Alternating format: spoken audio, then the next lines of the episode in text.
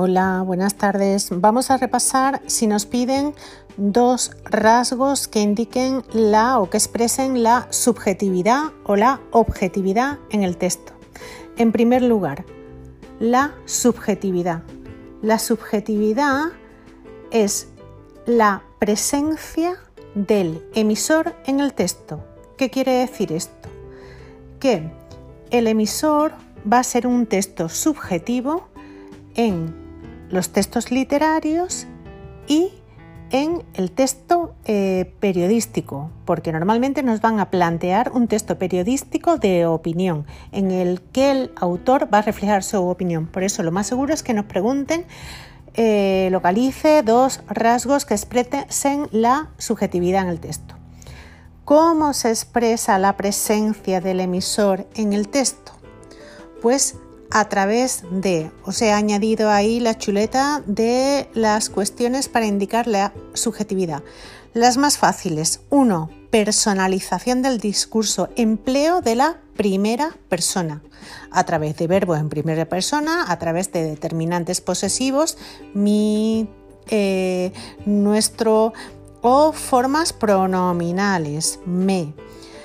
Segundo, a través de la modalidad oracional. Si yo quiero expresar mi punto de vista concreto, entonces empleo oraciones exclamativas, exhortativas, dubitativas que expresen esa afectividad o modalizadores oracionales. Recuerden que está expresando su punto de vista como francamente, en mi opinión, en relación, en teoría, efectivamente, ojalá, está expresando el punto de vista del emisor en el texto. Otro rasgo muy fácil de identificar cuál es el léxico valorativo, es decir, con eh, expresiones, normalmente adjetivos o adverbios, como eh, que expresen valor afectivo, como chiquito, cariño, o también adverbios valorativos, como indudablemente, evidentemente, eh, obviamente. Está expresando el punto de vista, la presencia del emisor en el texto a través también de perífrasis modales, cuando nos indica una obligación o posibilidad. Hay que, no debe olvidarse, me alegro de que. Todo eso es léxico valorativo y verbos en perífrasis modales.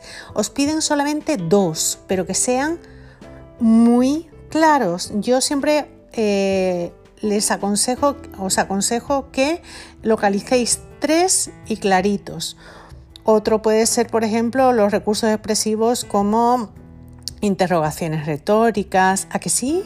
¿De verdad? Ironía y metáforas o comparaciones, eh, pero os aconsejo las más fáciles, que son la personificación del discurso, primera persona, eh, la modalidad oracional, cuando si hay empleo de exclamativas, de exhortativas, de expresión de duda o modalizadores oracionales como indudablemente, afortunadamente y léxico valorativo. ¿De acuerdo? Bueno, pues mucho ánimo.